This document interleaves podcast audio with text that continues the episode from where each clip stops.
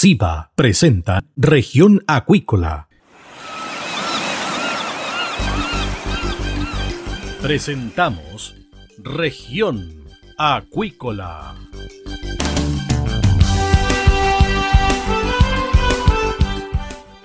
Escuche desde ahora todas las novedades de las principales actividades económicas de la región de los lagos y con las voces de sus protagonistas.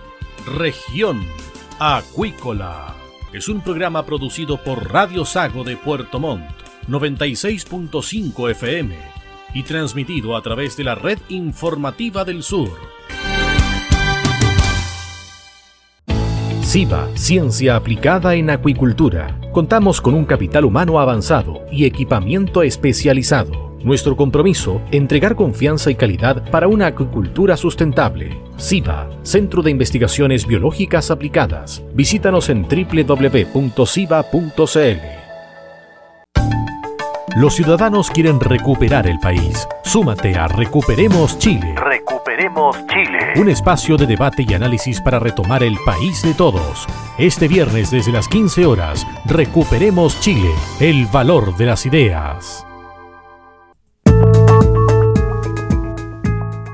Bien, estamos de regreso acá en región acuícola y tenemos al invitado del día, Alberto Fernández, líder del programa Más Azul Lago Yanquihue y académico de vinculación con el medio de la Universidad San Sebastián. Ayer se conmemoró, digámoslo, el Día Mundial del Agua y evidentemente que hay mucho que conversar, especialmente sobre uno de los mayores lagos eh, que tenemos en nuestro país, el lago Yanquihue. ¿Qué tal, eh, Alberto? Bienvenido acá a Región Acuícola de Radio Sago. Hola, muy buenos días, muy buenos días. Gracias, Cristian. A ver, ¿en qué consiste el lago en línea? Bien, Lago en línea es uno, uno de, los, de, los, productos de uno de los principales proyectos que tenemos dentro de este programa Más Azul. Este programa Más Azul es como el gran paraguas temático que trata sobre la, la gestión de, de, de, los lagos. Y este Lago en línea es una plataforma va a incluir información tomada por medio de, diferentes tecnologías. Eh, tenemos temas, por ejemplo, de sensores que van a dar información en, tiempo real, Estamos trabajando también con, satélites, con, tecnologías de, de, microbiológicas también. Y va a incluir toda esta información y además vamos a incluir también información de terceros. La idea es utilizar toda esta información eh, y que las autoridades puedan tomar decisiones basadas en eh, datos eh, levantados de, de, manera científica. A ver, ¿qué tipo de datos están en línea que tengan relación, por ejemplo, con la salud del mismo lago y también con las medidas que pudiesen tomar las autoridades ante parámetros que sean muy altos? Claro, bueno, como decía, tenemos, eh, hay una, una boya con, con, una serie de sensores que están midiendo indicadores de calidad del agua. Y estos indicadores, hay indicadores tan comunes como puede ser, por ejemplo, la temperatura y otros que son un poquito más complejos, como la conductividad, que está relacionado con el grado salino que tiene la, el, el agua, o la turbidez, por ejemplo. Todos estos indicadores están asociados de una manera u otra con la calidad del agua. Y esto se puede ver en línea eh, desde, desde, esta página web. La idea es que, eh, bueno, pues eso, como decía, las autoridades eh, puedan, puedan utilizar esta información para, para, tomar decisiones y también tener a la ciudadanía como informada sobre las, las condiciones del lago.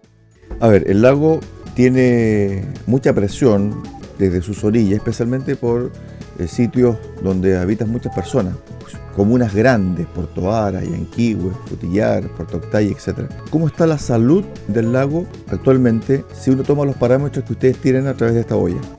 Eh, bien, es, el, es, una muy muy buena pregunta eh, que en, algunos momentos de, bueno, en los que han habido como ciertos vertidos desde, la, desde las plantas de tratamiento y demás me han, preguntado.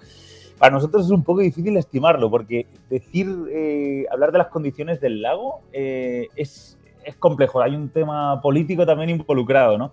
Nosotros sí que podemos afirmar que evidentemente hay un impacto antropogénico, es decir, hay un, impacto del, ser humano.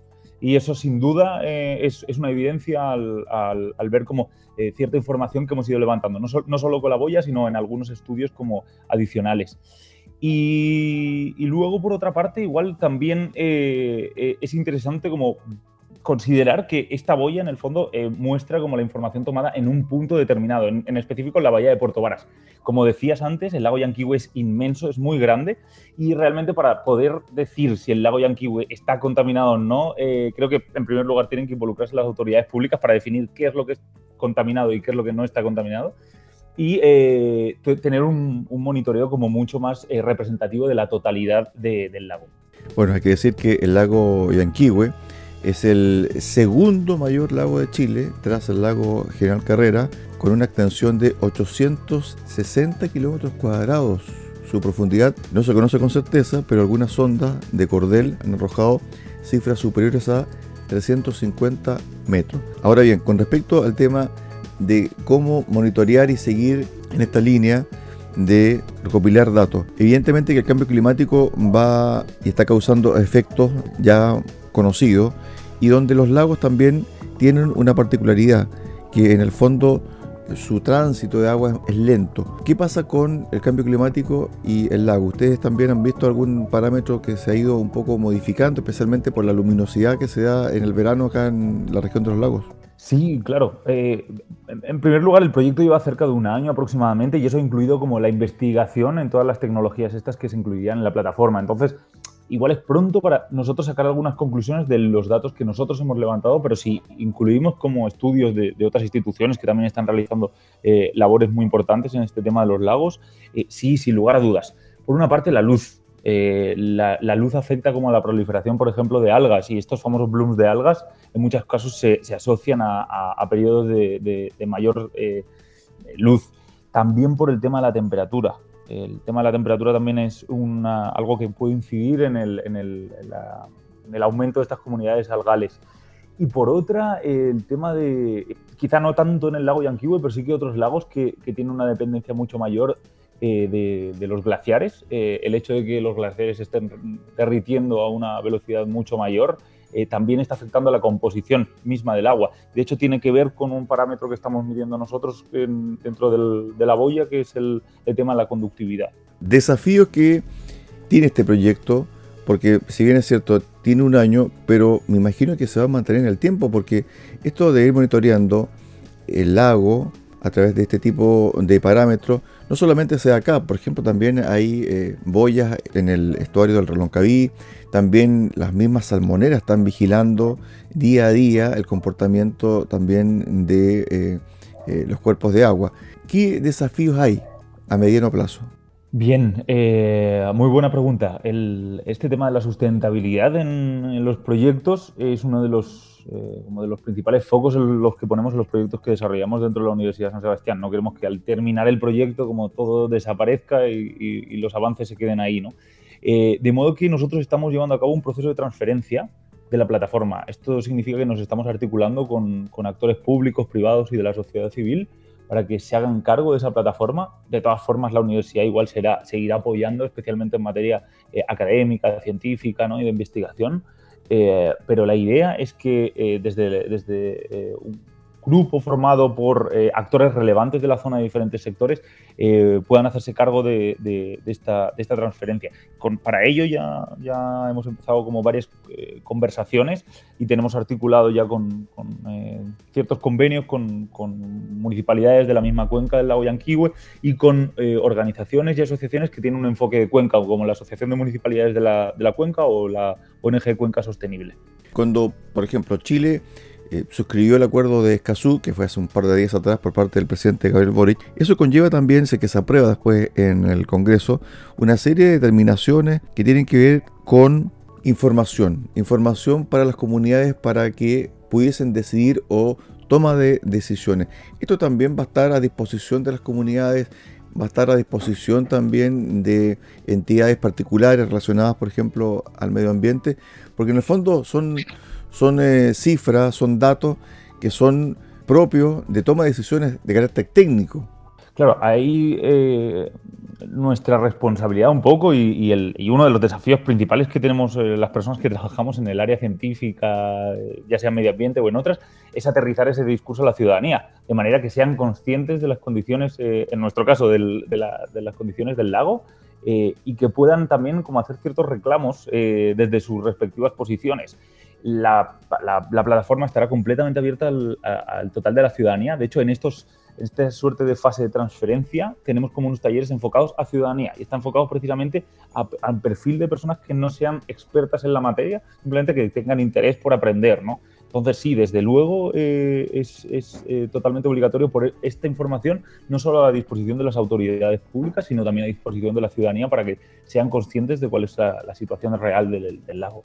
Estamos eh, conversando con Alberto Fernández, el líder del programa Más Azul, Lago Yanquihue y académico de vinculación con el medio de la Universidad San Sebastián, en relación a esta plataforma para el monitoreo en línea del lago Yanquihue. Cuando las comunidades se eh, involucran en cierto tipo de decisiones, muchas veces la postura de ellos, ¿cierto? Tiene que ver con una sensación, con una percepción. Haz que el lago está manchado, haz que el lago tiene esto. Pero la base científica muchas veces está de lado. Y ahí eh, entras tú, o mejor dicho, ahí entran los científicos con datos. Pero esos datos, tal como tú lo acabas de mencionar, tienen que ser bajados a la comunidad. ¿Cómo se hace ese traspaso de información? Eh, en primer lugar, eh, bueno, me, parece súper interesante lo que has comentado sobre el lago está manchado, el lago está turbio. Yo siempre como que comentaba que el lago puede estar turbio por muchas razones. Una de ellas puede ser que esté contaminado, pero es importante bajarlo a datos. No nos podemos basar como en, evidencias de ese tipo. Eh, y con respecto a cómo bajamos esa información, cómo la pasamos, en primer lugar hay un tema de comunicación. Tenemos que contarlo de manera que sea comprensible y amena para personas que que, no sean expertas en la materia. Por otra parte, hay un proceso de co-construcción. Eh, nosotros estamos mostrando la plataforma eh, frente a diferentes actores eh, y diferentes agrupaciones, de manera que ellos igual nos puedan hacer observaciones sobre cómo querrían que se viera mejor la plataforma, si es que consideran que debiera tener añadida alguna, algún tipo de funcionalidad. De manera que esa co-construcción también contribuye a, a que haya un empoderamiento por parte de estos sectores, en este caso de la, de la, de la ciudadanía, ¿no? de la sociedad civil, eh, para, hacer uso de la plataforma y, seguir con, este monitoreo que de alguna manera también tiene que ser tomado por, la ciudadanía. Claro, porque en definitiva hay mucho mito, mucha certeza y también mucho rumor del el cambio climático. Hay evidencia que dicen, sí, evidentemente está lloviendo menos, eh, la temperatura está subiendo, eh, la temperatura del mar está subiendo, pero mucha gente no cree en esto. Mucha gente cree que, dice que esto es un mito o que es parte del ciclo natural del planeta. Con respecto a eso mismo, uno pudiese decir, fíjate que en un año existe una variación, por ejemplo, de la temperatura del lago. Eh, sí, a ver, e, estos cambios son, son en el largo plazo, son en cuestión de años, pero sí, sin lugar a dudas, yo me atrevería a decir que si sacamos eh, unas medias eh, en un transecto de 5 años, algo así, se podría ver que hay un aumento de temperatura, sí, sin, lugar a dudas. Y evidentemente hay un ciclo natural de la Tierra eh, que, en el que estamos ahora que tiende a aumentar la temperatura. Pero lo que sí que es innegable y ya se ha demostrado por, por, diversos estudios, diversas fuentes, es que hay un cambio antrópico. O sea, el ser humano está acelerando ese, ese cambio y de eso no hay ninguna, ninguna duda con respecto al tema del lago y su rol en el medio ambiente. ¿Cuál es el rol que juega un lago en el medio ambiente? No, el, rol es esencial. Eh, de regulación, en primer lugar, mantienen el agua en un, área, a diferencia de los ríos, que en los ríos corre el agua, el, flujo de agua en, los lagos es mucho, mucho, mucho más lento, mucho más estacionario y se queda durante un tiempo ahí. Eh, eh, durante todo ese proceso el lago y el agua que está dentro de, este lago como lleva a cabo una serie como de, reacciones eh, y contribuyen también a que a medida que, bueno, que vaya saliendo de manera como más, más pausada. De alguna forma cumplen una función en cuanto a la regulación similar a la que hacen los glaciares en, áreas como de, menor temperatura, ¿no? Retienen el agua y la van soltando poco a poco para que no llegue toda de una a la, hasta, hasta el mar. Sé que hay parámetros que ustedes no pueden manejar, hay cosas que ustedes tampoco no pueden decidir, pero que sí efectivamente pudiesen incidir a través de números y datos que están arrojando estas boyas que ustedes tienen. ¿A qué me refiero? Por ejemplo, en Frutillar hay 6.000 parcelas que están a la venta. 6 por 4, 24, son 24.000 personas potenciales que pudiesen llegar cerca de la orilla del lago Yanquihue. También hay mucha población que se está viniendo a vivir al sur. Esta migración silenciosa que es por un tema también del agua, porque hay gente que dice, bueno, en la zona central va a haber racionamiento de agua, no está lloviendo, el clima es más hostil, por lo tanto tenemos que eh, vivir de otra forma. Y vienen hacia el sur. Por lo tanto, estas cuencas están siendo presionadas, no solamente por el uso de agua, sino que más bien por el uso también de alcantarillado que de alguna forma tiene que ir a algún lado. Y para eso tiene que haber inversión. ¿Cómo ustedes también pueden ser partícipes de esta discusión que se tiene que dar y se está dando en la cuenca del lago Yanquihue? Esta presión que está viviendo la zona en, relación a la mayor cantidad de habitantes que está eh, teniendo. Bueno, ahí hay, es lo que en, inglés le llaman wicked problem, como un, problema eh, como envenenado, maldito, porque tiene muchas aristas diferentes y es de muy difícil eh, eh, solución. bueno, en, primer lugar hay un tema como a nivel de, ordenamiento territorial, de planes reguladores comunales, que necesita ser resuelto a la brevedad. Por otra parte, tenemos un tema eh, de, carácter legal con, este tema de las parcelaciones, eh, que si bien uno se pone a ver eh, artículo por artículo y letra por letra, en el fondo no, es legal habitar esas zonas. Están pensadas más con un enfoque de, producción agraria y el hecho de que se permita construir una, una, vivienda es para temas meramente bueno, de la persona que esté trabajando ahí. No está pensados con ese tema. Eso es lo que está generando ahora todo este fenómeno de las parcelaciones que contribuye negativamente, evidentemente, a toda la, cuenca, no solo del lago Yanquihue, de un montón de lagos, el mismo lago General Carrera que estabas comentando antes, eh, sin, hablar de lagos que se encuentran más al norte. Esto va generando algo que se llama fragmentación ecosistémica, porque básicamente estamos como cortando los bosques, eh, incluso algunos los estamos eh, haciendo desaparecer por completo claro, de alguna manera eliminando la, biodiversidad, ya sea la fauna o la flora que, habita ahí, pero también eh, se pierden algunas de las funciones esenciales que, dan los, bosques en ese caso, que es el, hecho de que, puedan eh, retener ciertos contaminantes que puedan llegar hasta el lago, retienen agua, ¿no? entre, muchas otras, entre muchas otras eh, funciones que están cumpliendo. De modo que es, bien complejo y ahí se tiene que articular mucho eh, desde el sector público y privado para, hacer como un modelo también de, desarrollo que sea un poco más sostenible. Y también, por último, hay un rol desde, desde los mismos habitantes de, esos espacios, que si bien son, eh, muchos de ellos están emplazados en áreas preciosas y privilegiadas, creo que también eh, es importante ser consciente de, valga la redundancia, de, generar un habitar consciente en estos espacios. Eh, si vivo en una de estas parcelas, eh, la idea es tratar de reforestar lo máximo, la idea es tener un sistema de tratamiento de agua, sistemas de tratamiento de agua adecuados, no los sistemas de tratamiento primarios que son los habituales que se ven con un pozo séptico, porque todas estas cosas poco a poco van contaminando el gran ausente en esta conversación cuando hablamos del agua, que son las aguas subterráneas, eh, que por último también terminan en el lago. ¿no? Entonces, eh, como digo, hay muchas aristas y creo que el sector público tiene una parte de la, responsabilidad, el privado también y los mismos habitantes de estos, de estos espacios también. Claro, yo hablando con un experto en humedales sobre esto mismo, la parcelación cerca de lagos, me decía, mira, lo mejor es que la gente viva en comunidad y entienda de que hay un sector de esa comunidad que ustedes no pueden tocar. ¿Cuál es? El de los bosques. Es decir, si ustedes quieren tener agua y no sufrir cierto eh, tema de la escasez o que le vayan a dejar agua en camiones de aljibe, tengan un bosque y ese bosque cuídenlo, porque ese bosque le va a proporcionar agua. En el fondo, todo es un encadenamiento finalmente, Alberto.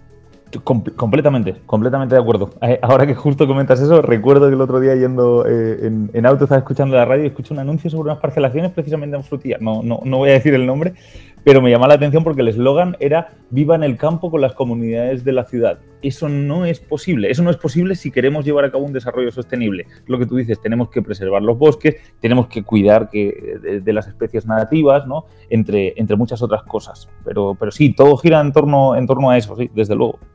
Y además también el cambio climático y el tema de la crisis hídrica en nuestro país, tal como lo mencioné hace un momento atrás, está generando esta migración silenciosa. Uno ve la migración, claro, por el norte, la gente que viene desde otros países del norte de Sudamérica hacia Chile.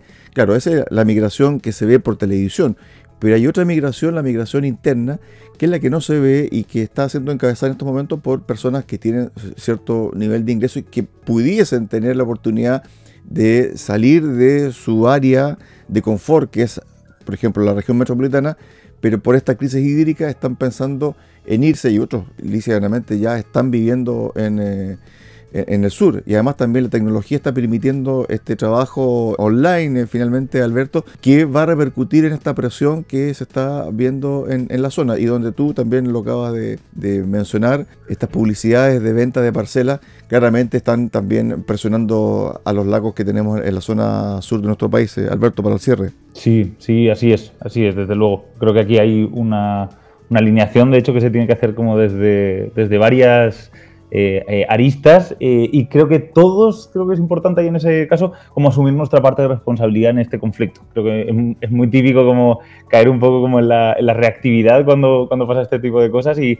echar la culpa a otros. Yo creo que todos, de una manera u otra, podemos mejorar la situación. Así que, bueno, ese, es mi, mi humilde llamado. Finalmente, para repetir, ¿dónde la gente puede obtener los datos online del lago Yanquihue? Sí, la página eh, se llama Lago en línea y, solo tienen que introducir lagoenlinea.cl en, en sus buscadores. Desde ahí se puede hacer. Sí avisar que hasta septiembre estaremos con algunas modificaciones en la plataforma, etcétera, pero desde ya pueden empezar a revisarla. Digamos que estamos en una suerte de marcha blanca.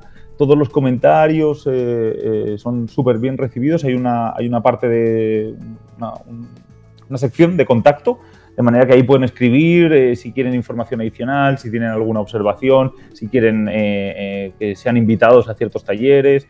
De modo que ahí estaremos trabajando ahí al máximo para, tener una plataforma bueno, de la mayor calidad posible.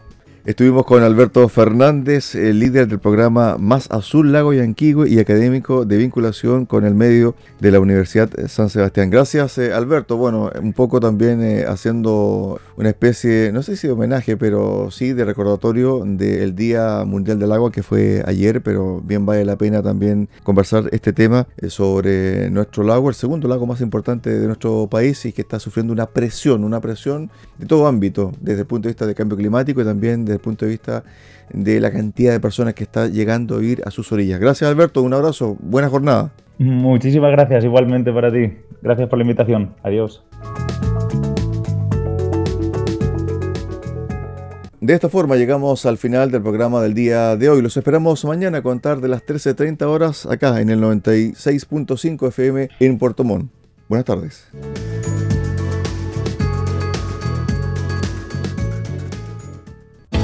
Centro de Investigaciones Biológicas Aplicadas CIBA, Ciencia Aplicada en Acuicultura. Entregamos confianza y calidad para una acuicultura sustentable. Contamos con un capital humano avanzado y equipamiento especializado. CIBA, Centro de Investigaciones Biológicas Aplicadas, Ciencia Aplicada en Acuicultura. Visítanos en www.ciba.cl.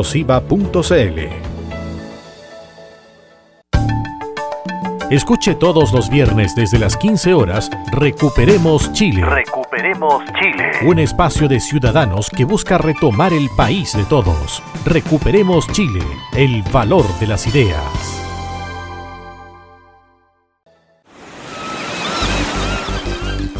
Hemos presentado Región Acuícola. el acontecer de las actividades económicas que dan vida a la región de los lagos y las voces de sus protagonistas en el más completo resumen noticioso. Región Acuícola es un programa producido por Radio Sago de Puerto Montt, 96.5 FM y transmitido a través de la red informativa del sur.